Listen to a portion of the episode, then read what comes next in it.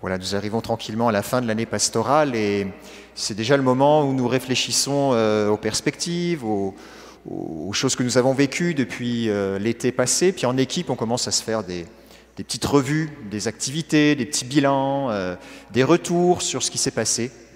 J'étais en équipe avec deux membres de notre équipe pastorale la semaine dernière et puis je leur disais combien euh, je me sentais vraiment béni de pouvoir travailler sur un projet délicat avec une autre personne qui n'était pas avec nous et combien cette personne était vraiment euh, incroyable dans, la délicatesse de ce dossier et combien c'était précieux de l'avoir. Et puis là, un des membres avec qui je, à qui je parlais me dit, mais est-ce que tu lui as dit ça? J'ai réfléchi dix secondes. J'ai dit, euh, oui, non, si, je lui ai dit. Il me semble bien que je lui dis régulièrement, en fait. Puis là, l'autre membre avec qui j'étais, il fait Et c'est vrai, Père Brice, depuis quelque temps, on voit que tu fais des efforts. Euh, c'est bien, c'est mieux qu'avant. Et, c'est vraiment bien quand tu le fais. Alors j'ai compris que je devais encore travailler dans euh, la capacité à encourager, à exhorter, à donner euh, voilà aussi des, des, signes de reconnaissance. Alors nous sommes dans ce temps de, de Pâques où c'est aussi des signes que nous recevons alors nous les recevons de Dieu, mais nous pouvons les recevoir de Dieu par nos frères et sœurs. Et ces signes nous sont donnés, dit Saint Luc, pour que nous croyions. Des signes pour que notre foi grandisse. Et c'est incroyable comme même nous, à notre échelle, nous pouvons être euh, ces signes qui peuvent accompagner certains et, et nous aider en fait à véritablement grandir, faire un pas de plus, aller un petit peu plus loin dans la foi.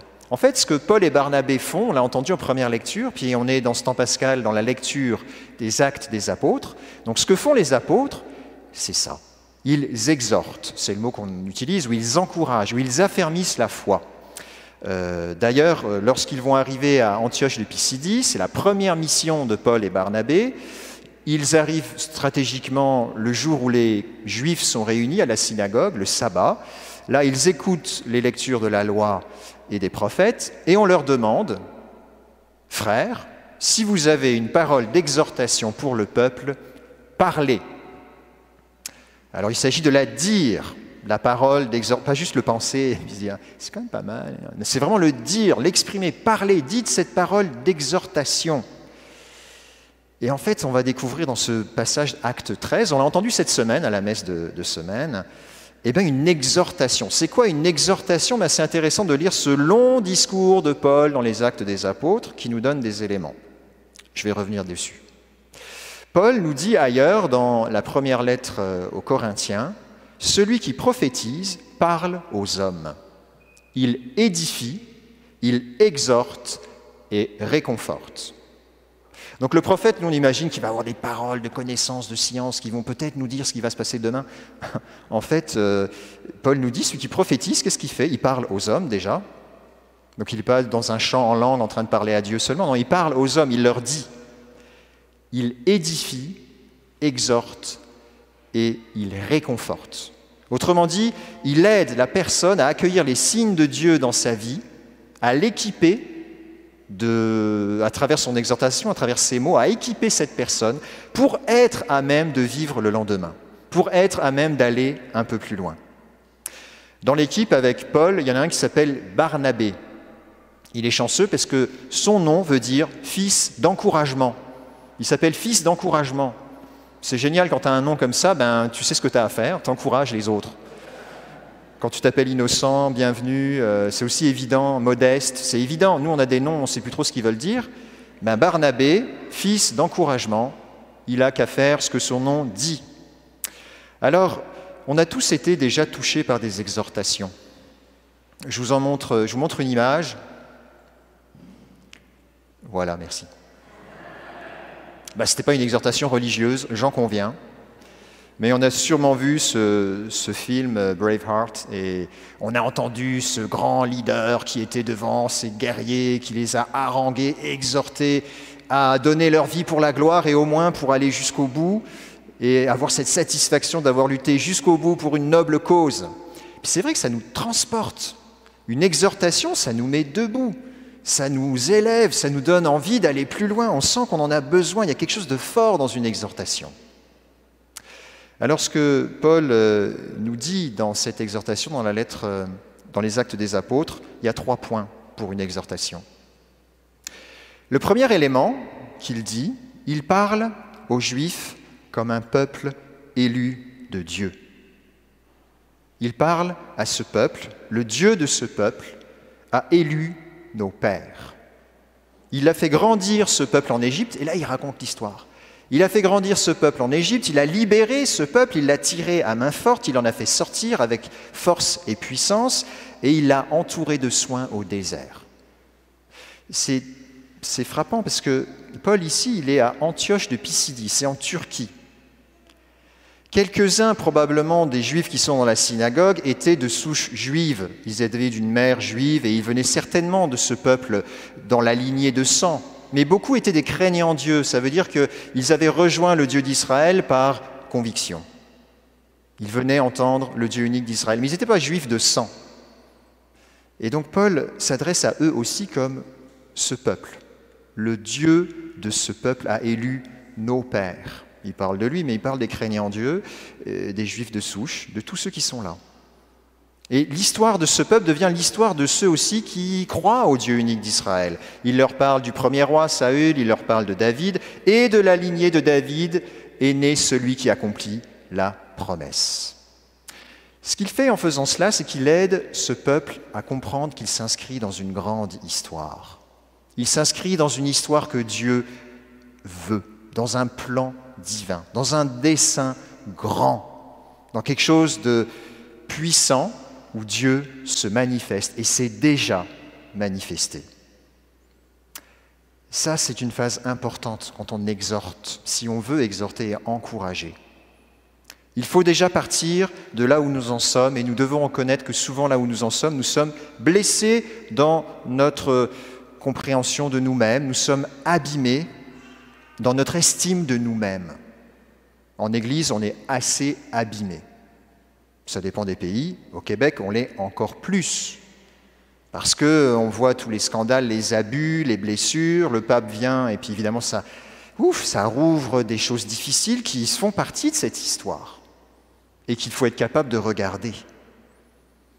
Mais il y a aussi tout un aspect qu'il faut aussi regarder, car ça en fait partie.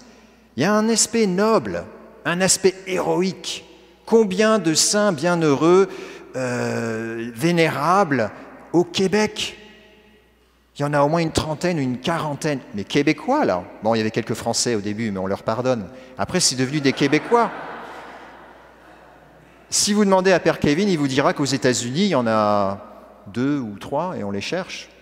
Dans ce grand pays, nous on est une petite province, bon grande mais petite province, combien de saints de saintes bienheureuses, bienheureux, qui ont manifesté de l'héroïcité pour le Seigneur. Ça, c'est notre histoire. Même moi, immigrant, je m'intègre, je m'inscris dans cette histoire, comme les craignants Dieu qui s'inscrivent dans l'histoire du peuple juif. Combien de miracles au sanctuaire de Sainte-Anne, on est tous fiers de ce lieu. Du frère André, mon Dieu, ce thaumaturge unique au monde, bah, c'est un petit Québécois.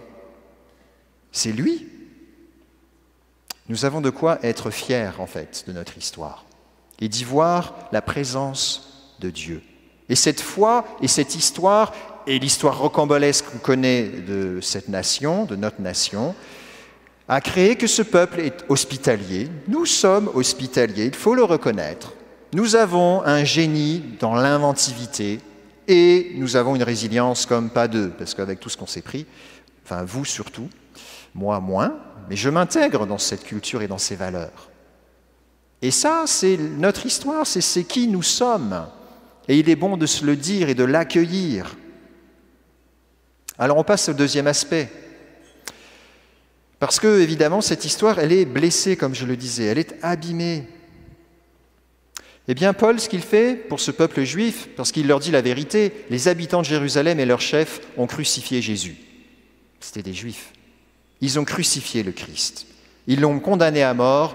Pilate l'a crucifié. Il a été suspendu au gibet. Et il annonce la suite. Le troisième jour, il est ressuscité. Dieu l'a ressuscité. Il est apparu. Il nous est apparu. Et nous en sommes témoins. C'est le kérigme, donc la proclamation. Ce que Paul fait là, il est en train d'annoncer la bonne nouvelle dans l'histoire de ce peuple. dans l'estime de ce peuple plus ou moins valorisé et valorisante. Paul dit, nous vous annonçons cette bonne nouvelle, la promesse faite à nos pères. Dieu l'a pleinement accomplie pour nous, leurs enfants, en ressuscitant Jésus. Comme il est écrit au psaume, Tu es mon fils, moi aujourd'hui je t'ai engendré. Moi aujourd'hui je t'ai engendré. L'exhortation va jusqu'à euh, proclamer la nouveauté de l'aujourd'hui. Il y a un aujourd'hui. Oui, il y a un passé glorieux, parfois moins glorieux, ombre et lumière, mais il y a un aujourd'hui. Dieu est là. Il a dit au Christ, tu es mon fils, moi aujourd'hui je t'ai engendré. nous nous appuyons sur cette parole pour accueillir cette nouveauté. Combien, moi pu, euh, combien nous avons pu voir en fait dans la suite de cette euh, proclamation, si vous lisez Acte 13, il y a de nombreuses conversions. Parce qu'il y a une nouveauté qui est accordée à l'histoire blessée du peuple juif. Il y a une nouveauté qui est accordée en Jésus. Il y a un aujourd'hui. Mais il faut l'accueillir cet aujourd'hui. L'antienne de la messe d'aujourd'hui, le psaume d'ouverture, disait Chantez un chant nouveau. Nous sommes invités à chanter un chant nouveau parce que aujourd'hui, le Christ est engendré.